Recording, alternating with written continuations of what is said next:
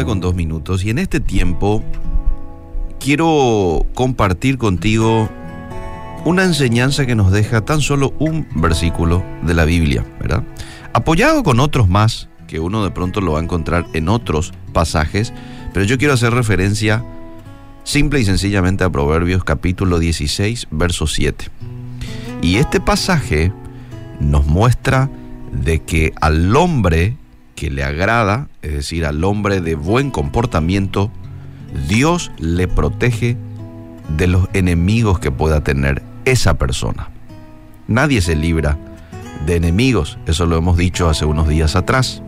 Todos tenemos enemigos. Hasta el hombre más santo que habitó esta tierra, ¿verdad? Jesús, tuvo enemigos. Pero, sin embargo, al hombre que lleva una buena conducta delante de Dios, Dios lo guarda de los planes perversos que tengan los enemigos frente a esa persona. Y vamos a leer 16.7 de Proverbios. Cuando los caminos del hombre son agradables a Jehová, aún a sus enemigos hace estar en paz con él. Esta palabra caminos en el hebreo viene de la palabra derek, que significa camino, conducta, comportamiento, costumbre, curso, proceder. Por eso es que la NDI, el mismo pasaje traduce de la siguiente manera, cuando el Señor aprueba la conducta de un hombre, hasta con sus enemigos, los reconcilia.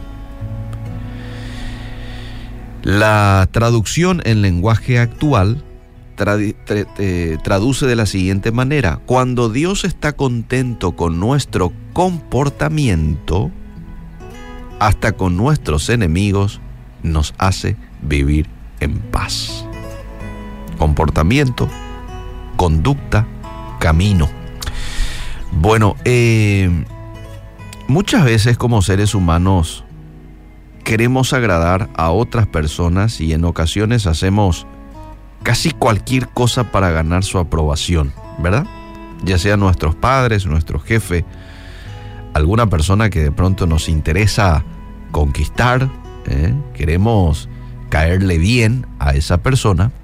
Sin embargo, Dios nos dice que es mejor depositar nuestra energía en tratar de agradarle a Él.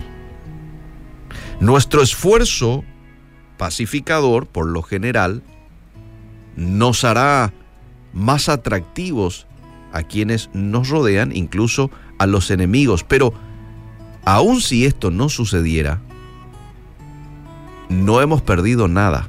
Seguimos complaciendo a Dios, el único que en verdad importa.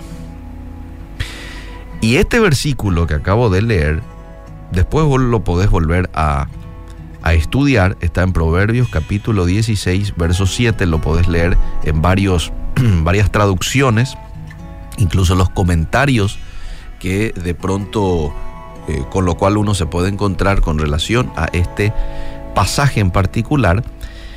Pero de acuerdo a lo que yo estuve buscando de este versículo, no significa esto de que ya no vamos a tener enemigos. No. Siempre vamos a, lastimosamente, a lidiar con gente que de pronto no nos trague, eh, gente que va a querer colocar la cáscara de banana en nuestro camino, de manera que nos resbalemos, salgamos del camino correcto. Muchas veces el enemigo utiliza a estas personas para precisamente eh, desenfocarnos desanimarnos, eso es lo que el enemigo quiere para conmigo, para contigo, desanimarte, que te salgas del camino de Dios, que no avances en los propósitos de Dios para tu vida. Entonces va a utilizar a personas muchas veces que te van a decir cosas que apuntan a desanimarte, que van a hacer cosas que apuntan a desenfocarte. Pues hay que tener muchísimo cuidado. El apóstol Pablo decía, nuestra lucha no es contra sangre y carne, no es contra un ser humano, sino contra principados y potestades de maldad. Por eso muchas veces cuando recibimos improperios de parte de esta gente, tengamos en cuenta de que esto en realidad su origen es en demonios, en nuestro enemigo que quiere lastimarnos. Eh, pero el pasaje no te dice de que ya no vas a tener enemigos, te dice de que no te van a hacer daño aunque tengan la intención de hacerlo. Esto fue lo que sucedió entre Jacob y Labán, por ejemplo. Labán, el tío de Jacob, dice la Biblia que lo persiguió, pero no se atrevió a tocarlo. ¿Recordás a un Daniel? A Daniel le tendieron una trampa a sus enemigos, recibe la sentencia por parte del, del faraón, lo conducen rumbo al foso de los leones y lo tiraron al foso de los leones. Yo estoy seguro que al principio esos leones habrán dicho, qué rica comida tendremos, ¿verdad? Y habrán venido quizás esos leones hacia Daniel. Qué rica comida vamos a tener hoy. Pero sin embargo sabemos cómo terminó la historia. Ni un daño hicieron estos leones al siervo comprometido del Señor, Daniel. Jacob, ¿recuerdan ustedes Jacob? Su hermano se convirtió en su enemigo acérrimo, Esaú. Y Esaú, unos años antes, había jurado darle venganza. Él juró darle venganza a su hermano. Conocemos la historia, ¿verdad? De la primogenitura y todo. Bueno, cuando Jacob va rumbo al encuentro con Esaú, sin embargo, Dios domina la ira de este hombre y lo vuelve en un trato amigable.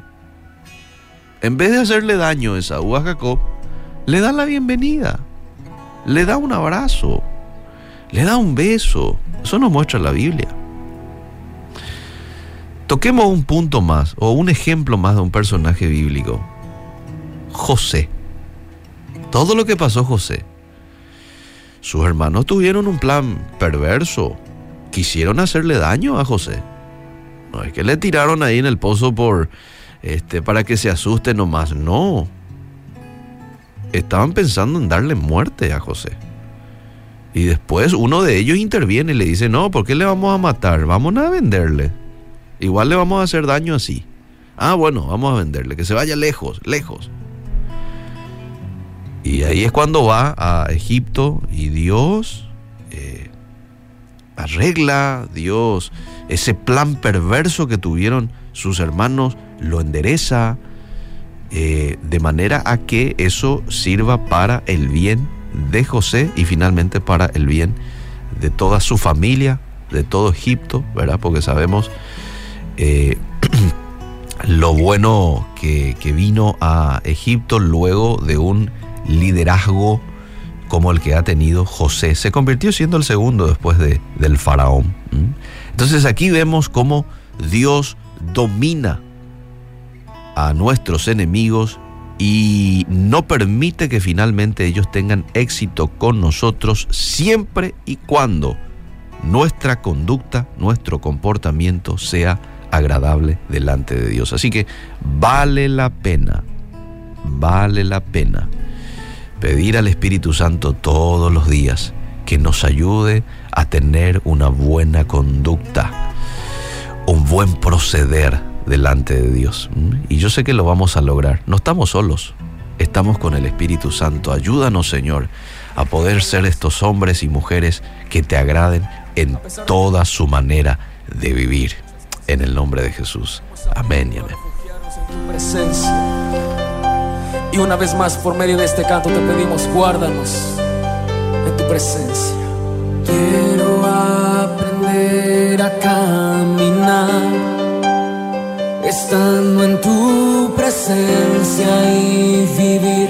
Hazme esperar sentir que en tus manos puedo hallar mi libertad y descansar en